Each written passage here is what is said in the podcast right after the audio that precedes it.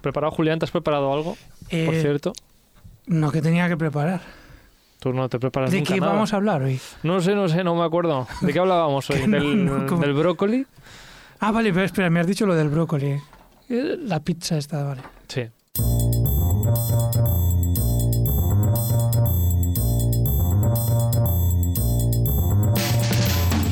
Bienvenidas y bienvenidos de nuevo a este programa de Radio Castellar, este Stories. Lo llamamos así porque cambiamos totalmente cada 24 horas, igual que los Stories de Instagram son eh, diferentes cada día.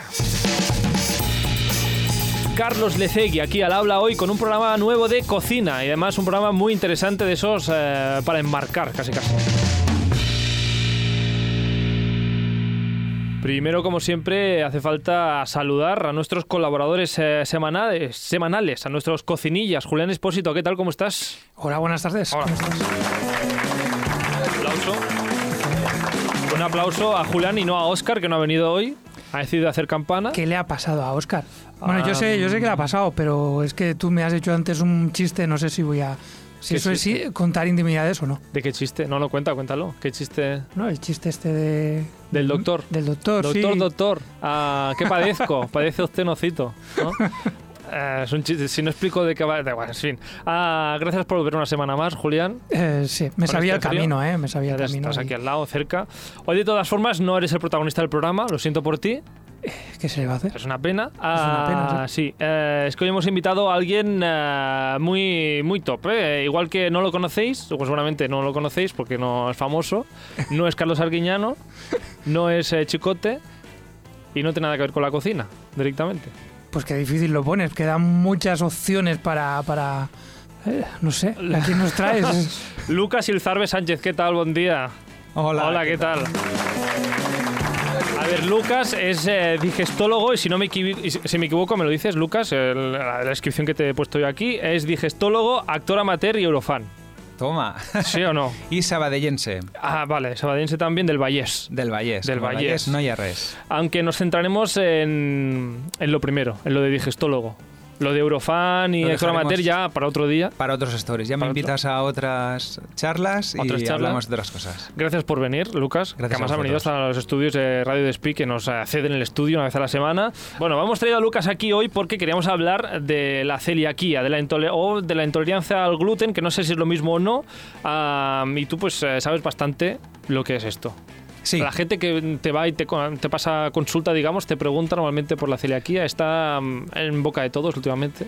Eh, cada vez está más de moda, cada vez eh, la consulta o la duda sobre si los síntomas que tienes, la hinchazón, el malestar, eh, puede estar relacionado o no con la celiaquía. Cada vez hay más acceso, cada vez hay más eh, moda o cada vez hay más celiaquía. Pues no lo sé. Pues no sé, ahora hablaremos de ello. Se habla más de ello, eso sí. Eso, pues Eh, eso seguro. Eso sí. Que por cierto, ¿algún celíaco en la sala? Yo no. Julián. Yo no lo sé. Uy, Pero- igual, igual acaba pero- este pero a lo mejor resulta que, el- yo qué sé, Se va a convertir esta charla en una La- la- la- consulta. es que a lo mejor, yo qué sé, descubres que, el, que, que- que sí, no sé. A ¿Qué ver, hay cosas que, que, Que desconoces. que desconozco, hay Pues cosas sí. que me sientan mal y me inflan el estómago. ¿Quieres o sea, empezar a pasar Vete tú a saber. ¿Quieres empezar a pasar la consulta entonces? Hombre, ya vamos a aprovechar, ¿no? Pues venga, va. Participa al programa a través del nostre Instagram. Contesta les enquestes, esbrina de què parlarem als propers programes i envia'ns la teva opinió. Segueix-nos a stories.radiocastellà.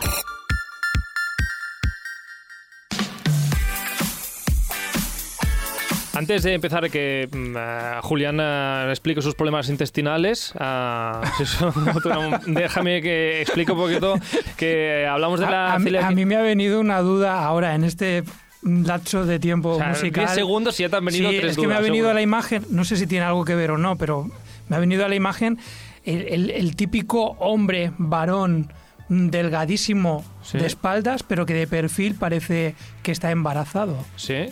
Pues ¿Y me ha por venido qué- esa qué- imagen, no sé. ¿Por qué te ha venido esto a la Respecto cabeza? a la inflamación, no sé si tiene algo que ver por eh, que personas tan delgadas, en apariencia, por un lado, ¿Por detrás? por detrás, pero luego por delante, bueno, de perfil, De hecho, esa es una de las características de la barriga, ¿no? El abdomen solamente puede eh, Ir hacia ir hacia adelante.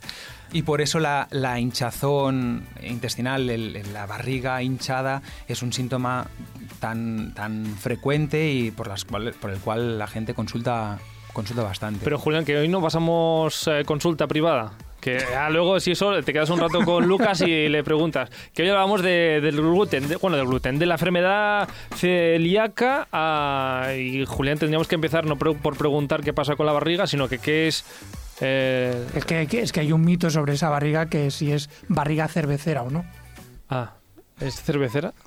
Hombre, ¿Existe, Woody? ¿La relación cerveza-barriga existe? Claro, la cerveza eh, hincha, la cerveza engorda. Claro, una barriga hinchada puede ser gas, puede ser grasa, puede explicarse por muchas maneras. Necesitaríamos una exploración y averiguar exactamente qué es. Pero la inmensa mayoría de veces una barriga hinchada es entre grasa y esta distensión, no este acúmulo de gas que, que en la mayoría, que todos tenemos, que todos tenemos porque la- lo que comemos nos hincha. Lo que pasa es que hay gente que le molesta más, que está eh, mucho más frecuentemente o mucho más eh, llamativamente, ¿no? Es mucho más llamativo eh, que en otros. Hay que ver si hay una enfermedad o no subyacente que explique, que explique eso. ¿Te ha La enfermedad claro? celíaca podría explicar esta hinchazón. Hmm, ¿Te ha quedado claro, Julián? Sí, Sí. Estoy, estoy pensando que la cerveza tiene gluten. ¿Podemos pasar ya al tema del gluten y la celiaquía? Venga, venga, Sí, venga, va. explica. Ahora vamos a ver, Lucas, primero de todo, habría que explicar qué es la celiaquía. ¿Es una enfermedad? ¿La intolerancia es lo mismo que la alergia al gluten? Ah, La enfermedad celíaca o celiaquía es una enfermedad del intestino delgado. Es una enfermedad eh, digestiva, hay una inflamación, una alteración, una destrucción del intestino delgado que provoca una serie de consecuencias. Si tú tienes un intestino enfermo, no puede digerir bien los alimentos, no puede absorberlos bien y entonces da una serie de problemas. Te hinchas, tienes diarrea, tienes molesta- malestar, tienes náuseas y problemas de absorción. No cumple bien la función del intestino, que una de ellas es, bueno, la principal es absorber bien los alimentos. Si no absorbes bien ciertas cosas, pues puedes tener déficits, anemia, em, desnutrición, etcétera. ¿Qué es lo que provoca la enfermedad celíaca o la celiaquía? Em, la particularidad es que es una respuesta anómala a algo que comemos. Es una enfermedad autoinmune. No es bien bien una alergia, ahora lo, lo- lo explicaré un poco mejor, no es bien bien una alergia porque va por unas vías diferentes. Es una, una enfermedad autoinmune. El sistema inmune eh, se encarga de defender el, el organismo ante diferentes cosas. El problema es que tiene que aprender, aprender a elegir bien contra qué ataca. Y hay veces que es- se descontrola y puede responder y activar una serie de mecanismos inflamatorios y defensivos contra algo que no debería, mm, eh, contra con lo cual no debería de, de activarse, de- Para- debería de luchar. Para la gente de una edad, ah, digamos, parecida a la nuestra, ah, si se acuerdan de Eras una vez el cuerpo humano, habían unos policías por allí. Efectivamente, Eran polis, ¿no? los polis. Que decían, tú, mal, activar mecanismos. Ah, Efectivamente. pues estos, digamos que en el caso de celiaquía, no funcionan contra ah, lo que deberían funcionar. Deberían, el sistema inmune debería aprender a tolerar ciertas cosas y a, ¿no? a dejar pasar ciertas... eh, a- Son muy restrictivos. Los policías de la gente de, con celiaquía son policías muy restrictivos. Yo no voy a hablar de la policía. Mejor no. Mejor. Ah, entonces, eh, ¿qué diferencia hay? ¿O es lo mismo o no, Lucas, el- la enfermedad celiaquía que una intolerancia al gluten? ¿O una alergia al gluten? Claro, es una de. La celiaquía es una de las enfermedades del espectro de respuesta, o sea, desencadenadas por el gluten. Em, la, el- la alergia tiene unas vías, unos anticuerpos, tiene una serie de manifestaciones diferentes. Em, se generan unos anticuerpos y eh, desencadenan una serie de respuestas que mucha gente seguro que conoce. Mm, eh, te hinchas, te pica, se te, te lloran los ojos, Te te, salen ronchas. te salen ronchas, etcétera, hasta y pueden ser muy graves. También te puede dar dolor abdominal y, y diarrea, que esto podría confundir. Pero generalmente es una respuesta que al- el mero contacto con este, fen- este factor que desencadena, pues te, te- te- te libera toda esta respuesta. Eh, los alérgicos al gluten pueden manifestarse, pueden tener manifestaciones, por ejemplo, solamente con la inhalación de harina o con el contacto. Tengo una amiga que no puede calentar eh, en su microondas, tiene dos microondas, una para invitados con cosas con gluten y uno privado, que es el suyo, que no mm, ahí no puede entrar nada con gluten. Claro. La, No. la, mm, hay, hay gente que es mucho más sensible, o no, no sé si tu amiga es o no es alérgica o es eh, celíaca. Claro, ahora tengo la duda si es alérgica o si es eh, celíaca. Mm. Los celíacos, Ella es profesora. Celíaca no lo sé. un saludo para... Un saludo para Clara, Clara una salutació, Sabadell también. Bueno, Claramente, pues nos lo tendría que... com- no tenía que comentar, eh, Comentar. Clara. Ah, entonces la alergia podría ser como una alergia, como quien tiene una alergia al melocotón. Efectivamente, la alergia a un, a un alimento, a un metal o a algún eh, perfume o, alguna, o algún componente del entorno. Por lo tanto, primera diferencia entre alérgico al gluten y ser celíaco. La enfermedad celíaca puede ser grave, pero una, una alergia puede serlo mucho más. Es menos frecuentemente ser alérgico que ser eh, celíaco. ¿Y La celiaquía, No, dime, dime. la celiaquía se estima que afecta al 1% de la población y los alérgicos eh, al, al trigo eh, o, al, o al gluten serían podría afectar al 0,4, o sea, Has dicho em, 1%. 1%, uno de cada 100 personas en la población occidental podrían sufrir eh, celiaquía.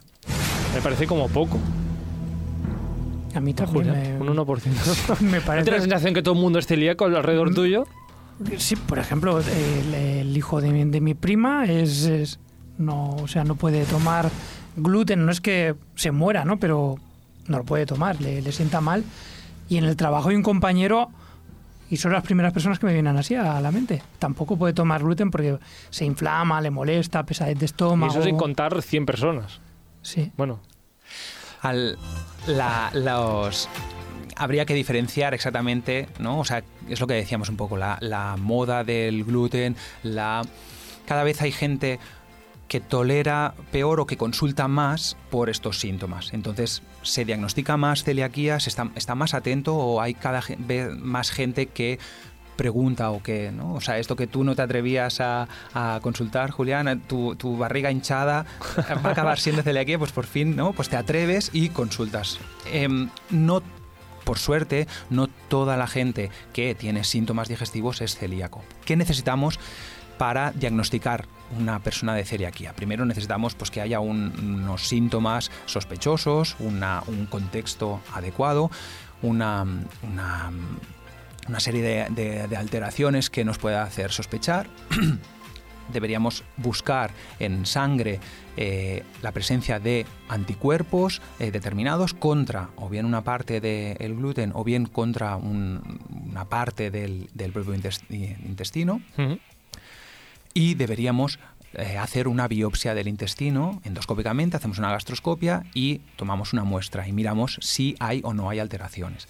Eh, si una persona te explica síntomas pero no tiene eh, anticuerpos y no tiene lesión intestinal, no es celíaco, no hay, no hay enfermedad, no hay lesión. Recordemos que la enfermedad celíaca es una enfermedad del intestino delgado.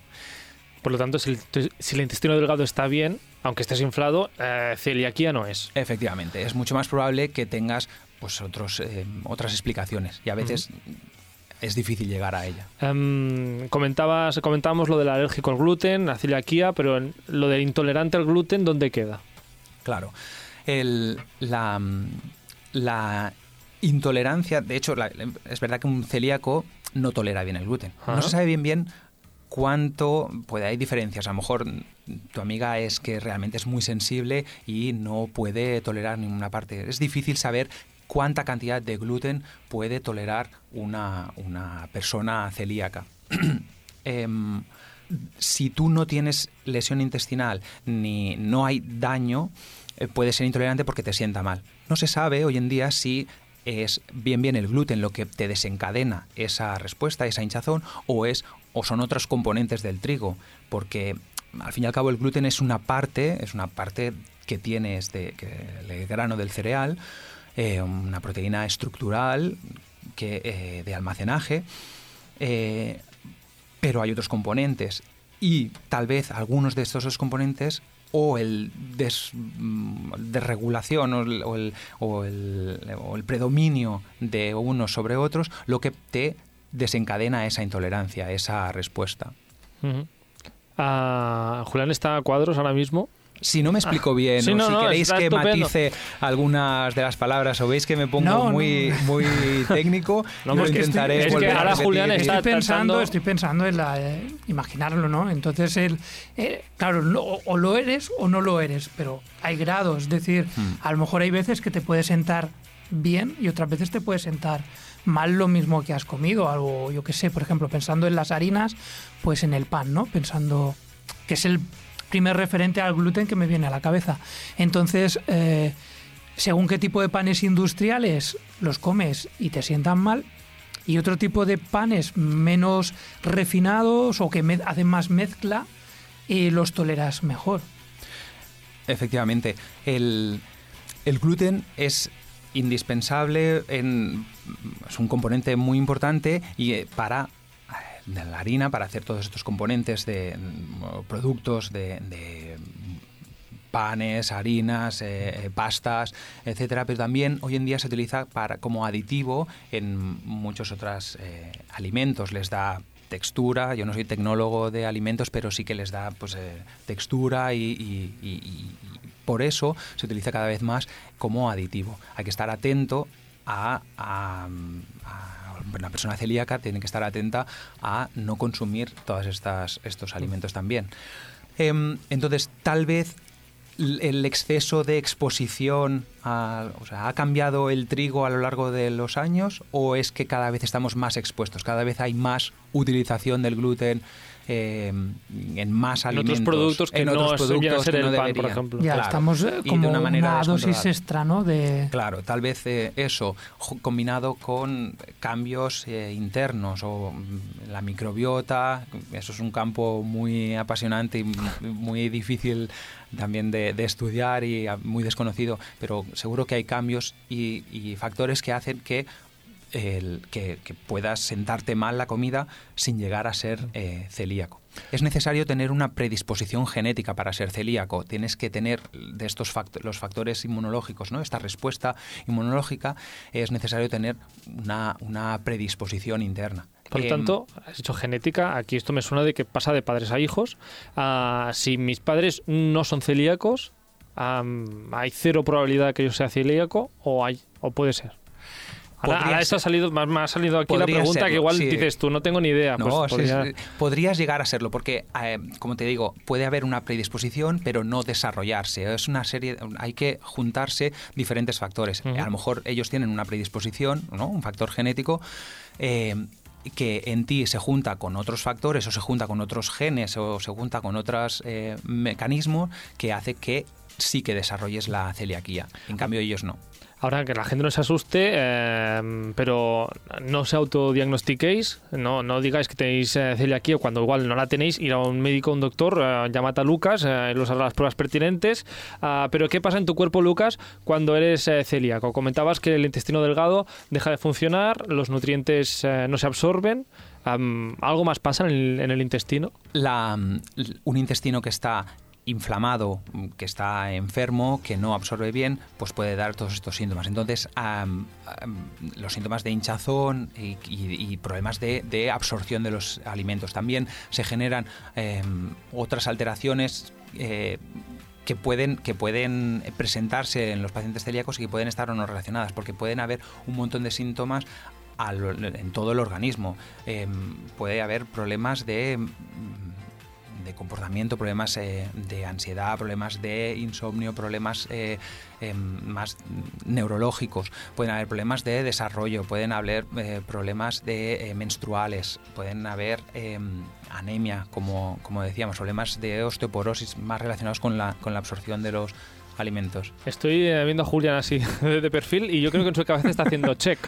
Check, este no, este sí. Ah, no te asustes, Julián, no, no. O no. No, no, no. No lo estabas pensando, No, no, no. me- no, estoy, estoy- conozco, estoy Julián, pensando en, todo lo que va alrededor de- del, del gluten, que, que como comentabas, Lucas, está muy presente eh, en el... eh, en el mundo de los supermercados, en el mundo de, de- de la alimentación, ¿no? Está súper presente porque lo utilizan, no sé, como aglutinante o como aditivo o como sea, en prácticamente todo.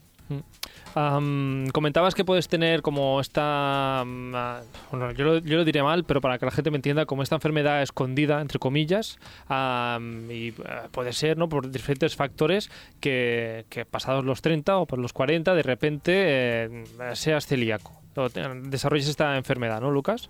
Sí. ¿Por qué puede pasar esto? ¿Por un exceso de comer gluten o simplemente por circunstancias de tu genética y ya? ¿Se puede evitar? Claro, la genética no la puedes cambiar. La genética va contigo desde que naces. Por desgracia. Eh, por desgracia O por suerte, algunos, sí. Claro, pero hay otros factores que sí que van a, a modificarse o que pueden cambiar. Eh, lo principal es, o sea, si tú no comes gluten, no se te va a desarrollar la enfermedad. Y esto ya nos avanza que el principal tratamiento de la enfermedad celíaca va a ser retirar ese gluten, por ahora. Eh, entonces, exponerte al gluten y como decíamos, ¿no? O sea, estar en contacto y a lo mejor mm, eh, con diferentes grados o en diferentes momentos eh, eh, en un contexto determinado que se puede aparecer. A lo mejor ahí pasas por em, otros procesos que hace que tu sistema inmune se desencadene, pero siempre tiene que haber esta predisposición. Una persona eh, ¿no? O sea, por eso hablamos de una enfermedad pues, eh, latente o, o potencial eh, en, cuanto a la enfermedad celíaca. La típica, típica enfermedad celíaca clásica que se ha estudiado siempre es la que afecta a los niños pequeños, ¿no? La- a la infancia. Tú ves a niños o niñas eh, pues que, que- que no crecen, que no se desarrollan bien, que no crecen como deberían, que están delgados, hinchados, con diarrea, con problemas nutricionales. Esa es la presentación típica de la enfermedad celíaca. El problema en los adultos es que la forma de presentación puede variar muchísimo. Hay gente con problemas intestinales, hay gente sin problemas intestinales, hay gente con alteración solamente en los análisis de los... Le hacen un análisis y le encuentran problemas en el hígado, una alteración de las transaminasas y resulta que es por la enfermedad celíaca o tiene pues, anemia o falta de hierro, etcétera. No mm, todos los pacientes celíacos van a tener síntomas. Y esto dificulta un poco a veces también la- eh, el, la- el diagnóstico o la, o, la, o la comprensión de lo que, de lo que, tiene, de lo que tiene el paciente. Entonces puede ser muy largo, digamos, el proceso de hasta llegar al, al problema. Sí, ¿Pasa en la celiaquía o pasa en general con los trastornos del sistema digestivo?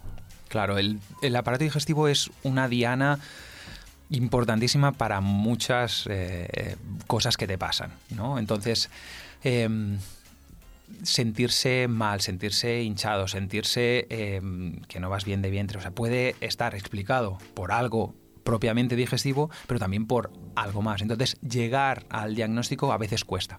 Y la manera de presentarse, la, la- la forma en la que puede afectar la enfermedad celíaca, no siempre es eh, clara y típica. A veces puede ir con síntomas, a veces sin, a veces con problemas analíticos, a veces sin, a veces con inflamación del intestino, que es muy fácil de diagnosticar si está muy afectado, a veces con anticuerpos, y entonces, ¿no? O sea, en el mejor de los casos nos lo pone muy fácil para, para diagnosticarlo, pero a veces no cuadra tanto, entonces hay que eh, bueno, mm, juntar eh, diferentes piezas de este puzzle diagnóstico y llegar a una probabilidad. A veces no poder dar una respuesta clara, porque es así, eh, al paciente pues a veces agobia o, o angustia, pero es que nos encontramos con dificultades para poder llegar.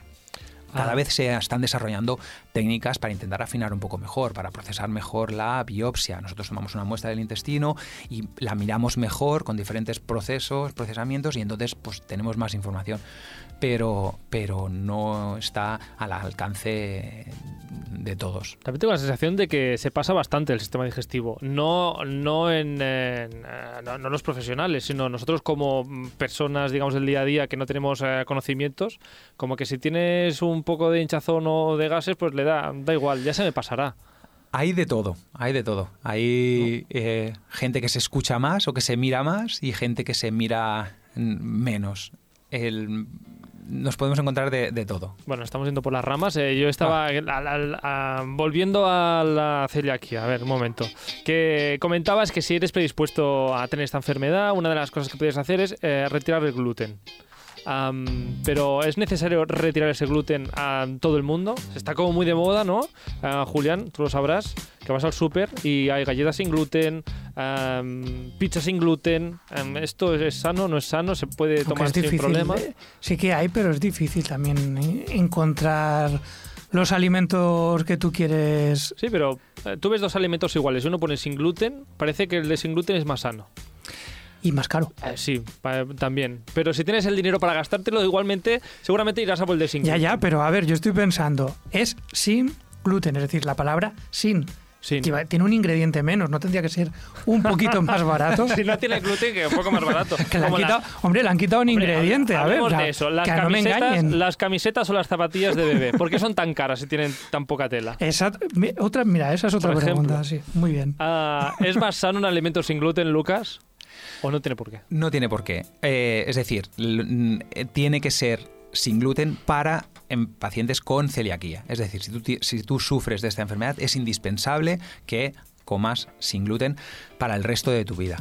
Eh, de momento.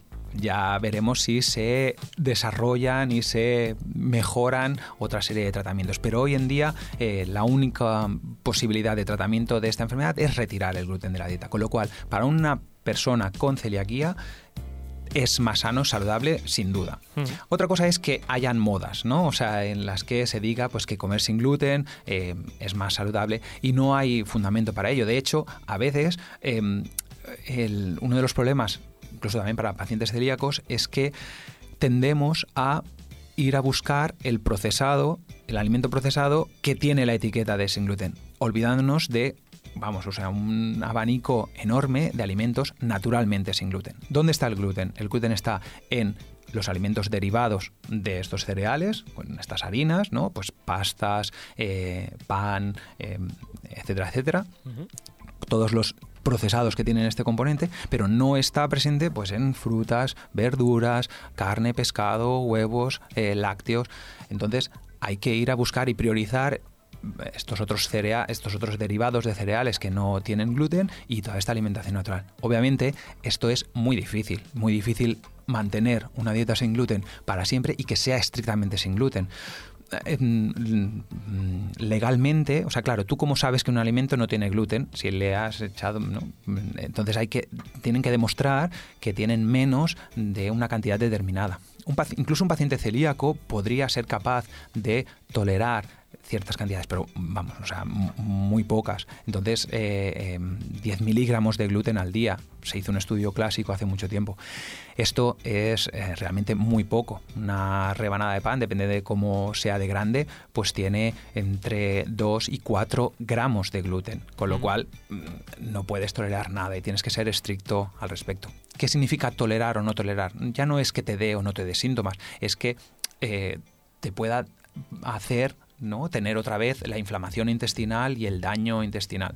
Ah, entonces, ¿que compro las galletas sin gluten o no hace falta? Si no soy celíaco. Si no eres celíaco, no compres galletas y cómete una Hazte- zana- hazte- Cómete una manzana. que cómete una manzana. Vale, ah, pero si me apetece una galleta, háztelas tú, Carlos. me las hago yo. Claro, Bueno, ya, pero tendrá gluten igual, se me las hago yo. Bueno, depende. Bueno, se cojo harina sin gluten. ¿Existe harina sin gluten? No tengo ni idea, no lo sé.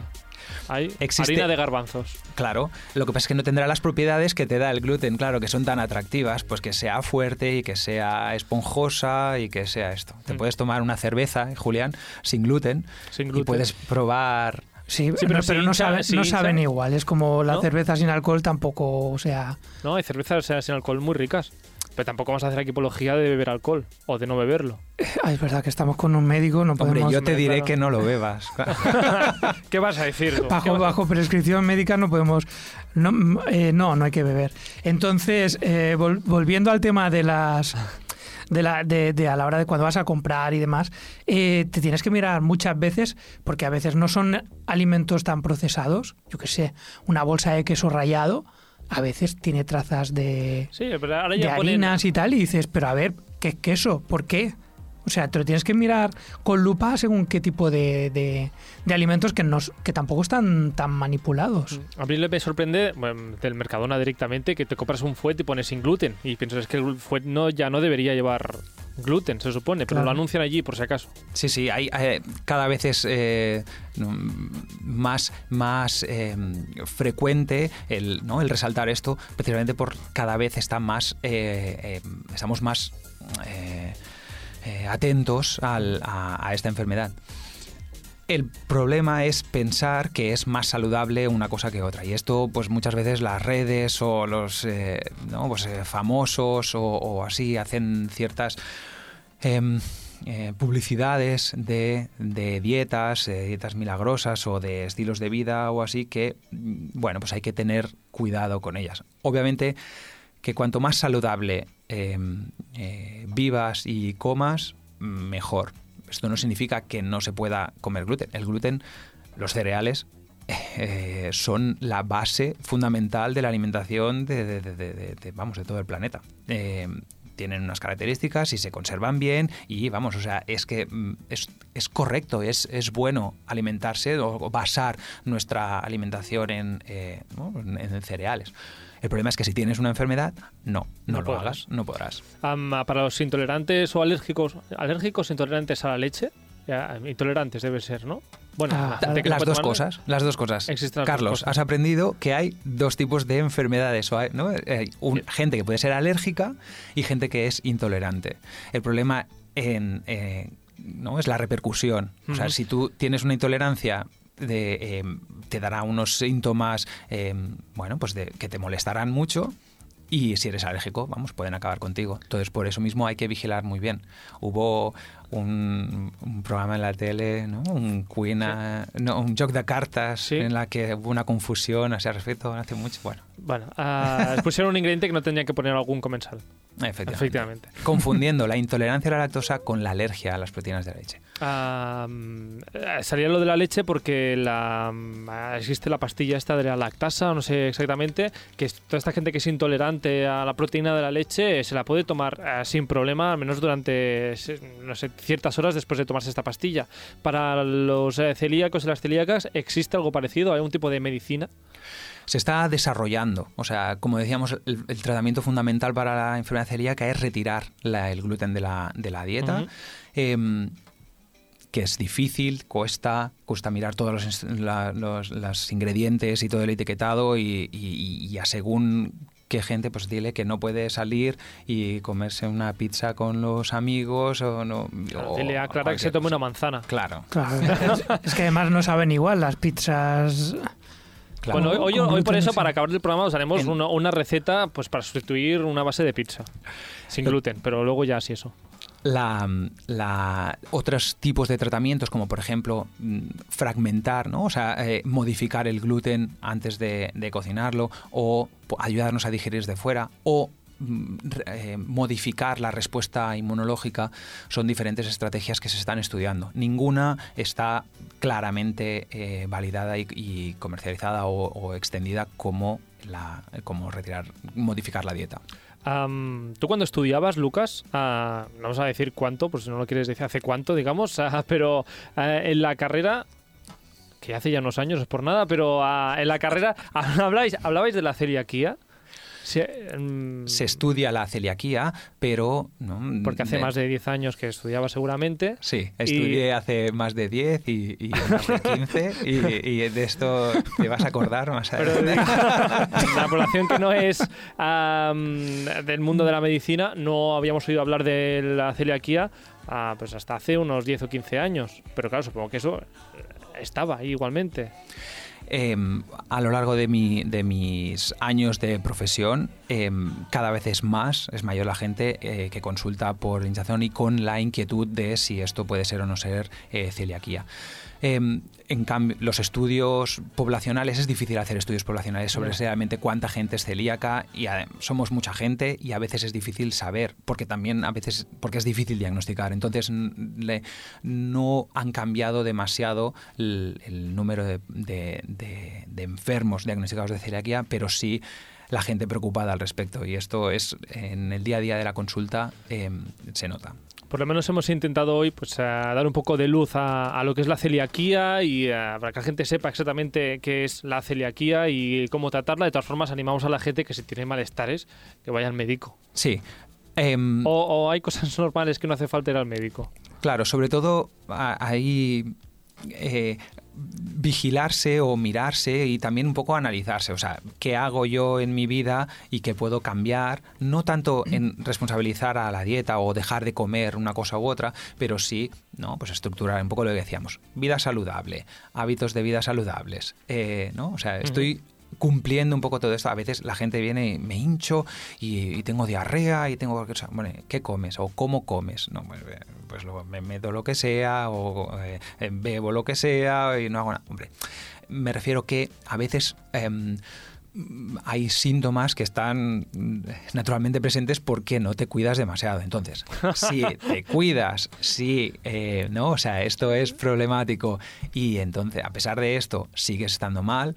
eh, o se asocia o se acompaña de otras cosas, entonces sí, obviamente hay que consultar y te ayudaremos a mm, organizar esto y a saber si esto puede ser algo problemático, como una enfermedad celíaca u otra patología, o es algo que merece pues de, de- de otro tipo de, de cuidados. De la mala vida. O sea, igual, igual viene de la mala vida y por eso estás así. Cuídate un poquito. Bueno, la mala vida que, que a veces también da buena vida. Porque. no, porque. Eh, ¿cu- ¿Cuántas veces ha pasado eso de. Me como esto, yo qué sé, una galletita o lo que te apetezca, ¿no? El, galletita es el comodín de, de muchas cosas. sí. Eh, y dices, me sienta mal, pero bueno, es que está tan rico. Hmm. Y dices, hay otra más, venga. Es decir, nosotros si nos escuchamos ya sabemos muchas veces qué es lo que nos va a sentar mal. Lo, Sí, sí. lo conocemos. Pero mm, nuestra cabeza, o sea, nos le hacemos caso a nuestra cabeza, es decir, eh, cuesta, cuesta desintoxicarse de esas ideas también, porque es mucho más fácil el tema este del, del gluten y demás, y no, y no invadir las consultas a veces con cosas que a lo mejor son menos preocupantes, que, que comer y alimentarse bien. Pues eh, haced caso a Julián. Comed y alimentaros bien y no saturéis las consultas, que a veces por... Bueno, a ver, que si te quedas más tranquilo. Es que tampoco voy a decir a la gente que no vaya al médico, que, que si quieres... Da igual, eh, que me lío. Julián, que tú tenías una receta para hoy para sustituir, eh, para toda esta gente que no puede comer gluten, sustituir por un alimento de los que decía Lucas. No por una manzana, sino para hacer una base de pizza con qué.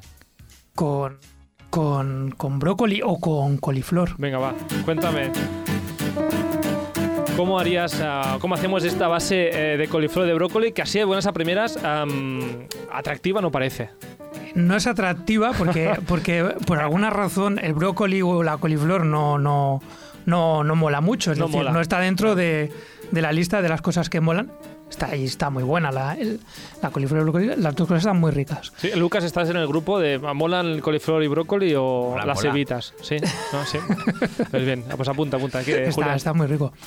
Eh, no sé si la hemos comentado alguna vez esta receta, pero es muy fácil. Hay dos maneras de hacerla. Mm, Una. Una es eh, con un extractor de zumos o algo así que te queda con menos líquido, con lo cual la pasta resultante la vas a poder manejar un poquito mejor, pero si no, simplemente puedes, si no tienes este aparato, rayas la coliflor y ya está. Rayas, trituras la coliflor. Sí, la, ¿Sí, la rayas, mejor, Vale. mejor rayarla. ¿Qué hacemos con esta Y coliflor? con la coliflor rayada la mezclas con, con queso y huevo. Ahí formas la pasta, la extiendes en una Espera un momento, bandeja. ¿en qué proporción? Así, queso y huevo, así, Ya la estamos ojo, con ¿no? las proporciones. Es que, claro, siempre me haces unas recetas que la gente luego me, me lo pregunta a mí. a- Lo que te pide a la ojo. coliflor. A ver, hay coliflores que son muy grandes y coliflores que son muy pequeñas. No vamos Vale. a hablar de tamaños porque es, Que es- parezca- podríamos estar hablando de tamaños. Tú vas Eh, mezclando allí hasta que la parece una masa. Sí, es Vale. decir, tú lo toqueteas, lo amasas y sabes que está pegado, que se va a quedar pegado. Para quedarte más tranquilo, pues échale mucho queso y mucho huevo, pero no hace falta tanto, ¿vale? Una, una coliflor, un huevo y yo qué sé, 100 gramos de queso, según la- lo que te guste el queso, ¿eh? Lo Este programa no se hace responsable de vuestras masas de coliflor. No, no, sé se hace ni de después estas- grosor. O sea, Vale. aquí eh, pasa, pasa el. sí. Vale, La- ¿qué hacemos con Poner letra pequeña eso. Entonces, eh, eso lo extiendes en la bandeja, Sí. en la bandeja del horno, porque va a ir al horno, eh, que quede finito, o sea, planito, delgadito, Ajá. y lo metes en el horno, pues nada, unos 10 minutitos para que empieza, empiece un poquito a, a ponerse crunchy. Lo sacas, lo cubres con lo que quieras aderezarlo. Es decir, ya, aquí ya tu imaginación es la que manda. Digamos ya lo típico de pizza, ¿no? Lo Ah, típico de pizza. Tomate eh, y lo sí, que o sea, quieras. nada sin gluten porque no va a llevar gluten. Claro. Eh, pero bueno, yo qué sé, rodajas de tomate, por ejemplo, eh, rodajas de pimiento, rodajas de cebolla, si lo quieres hacer más tirando a vegetariano, que lleve el huevo y el queso, ¿no? Y ya está, lo vuelves a meter al horno para que se cocinen esas verduras o trozos de carne, si quieres. eh, Bacon. bacon. Y ya está, en unos 20, 30 minutos, depende de, de tu horno, pues tienes una pizza que no va a tener consistencia de pizza. No nos olvidemos que no es una pizza, es una falsa pizza. Falsa pizza de coliflor. Eh, pero bueno, que lo vas a poder retirar, va a tener cierta consistencia. eh, si lo has pasado por el extractor de zumos, te va a quedar bastante. Te va a quedar bastante bien. Va a quedar que se sujeta bastante bien y te lo puedes comer con cuchillo y tenedor. Está muy rico. Por lo menos este, mm, esta necesidad ¿no? que se te crea a veces en el cerebro de querer comer pizza se te quita. Se te quita, sí. Pues ah, no sé. Porque como comemos por la vista, pues. Claro. Ah, Lucas, ¿qué tal esta coliflor pizza? Pinta riquísima. Sí. no lo has hecho muy convencido, pero vale, vale, sí, sí. Mm, adela- brócoli, mm, qué brócoli, rico. mm. Ah, no, no sé si nos ha quedado algo por eh, comentar importante de la celiaquía. A Lucas, yo, yo creo que me ha quedado bastante claro. Am, pero no sé, ¿quieres, ¿quieres algo más? ¿Tienes algo más que añadir? O... Eh, hay que, hay que tener bien claro si eres o no eres celíaco para mm, restringir con mayor o ma- menor em, rigidez los alimentos con gluten. Eh, hay que cuidarse y, y escucharse, como decías, y consultar si hay dudas, pero tampoco no criminalizar el gluten, que parece que ahora es el enemigo, diablo. el diablo, y, y- Y comer más manzanas. Exactamente. Ese es el resumen de hoy. todo Pon lo que ha una manzana Lucas en tu y, vida. Y pon una manzana en tu vida. Mi abuelo comía todos los días una manzana. Solo eso. Bueno, no, no, la- la- o sea, no, que en su dieta siempre comía una manzana, Pues, siempre. las manzanas tienen cianuro. En inglés dicen one apple a day keeps the doctor away. Exacto. Una Pero- manzana al día eh, deja el, el, El médico lejos. lejos. Sí. Pues bueno, pues manzanas para todos. Que por cierto, ¿por qué decidiste ser eh, digestólogo? Mira que hay especialidades. eh, digestólogo. Es maravillosa, es maravillosa, va desde la boca Hasta otra- recorre hasta todo el cuerpo. Hasta donde la espalda pierde su nombre. Eh, maravillosa. Ah, pues ahí está el motivo. Gran Y motivo. es muy largo, ¿no? El- todo el sistema. ¿Cuántos metros tiene? Mm, ¿100? No, Si unes eh, todos los intestinos del. ¿cuántas vueltas al planeta podrían dar? Es largo, ¿no? Es largo. Es largo, es, muy grande el cuerpo por dentro. En metros. En otra, en otra charla queda pendiente eh, saber cómo de largo es y cuántos organismos viven dentro de ti, Julián. Oye, el- lo de la microbiota Esto me es encanta. apasionante. Es sí. apasionante. Bueno, pues otro día que ¿Tú sabes, ¿Tú sabes que hay más células no humanas dentro de ti que humanas? Chan chan. Esto lo dejaremos ya para Ah. desarrollar. en Eso, eso suena a, a encuentros de la tercera fase, Totalmente. o no. ¿O no? Julián, gracias por venir una semana más. Gracias a ti. A Lucas, Lucas Ilzarbe. Lo he dicho bien, ¿eh? Ilzarbe. Lo has dicho Que bien. la gente que lo sepa, que me ha dicho dilo bien. Al principio del programa, antes de empezar, me ha dicho dilo bien, que la gente dice mal mi Sí. apellido. Yo he visto, te has hecho ahí un cartel que mide mm, 100 metros. Lucas Ilzarbe, me lo he apuntado Casi dos veces. Y Sánchez también. Efectivamente. Ah, muchas gracias. Y nada, si quieres volver después de esta pizza de coliflor, eh, eres bienvenido. Que no quieres volver, pues no te lo tendremos en cuenta, no pasa nada. Gracias a vosotros. Ha sido Ah, un placer. Hasta otra. Chao, chao. Chao. Adeu.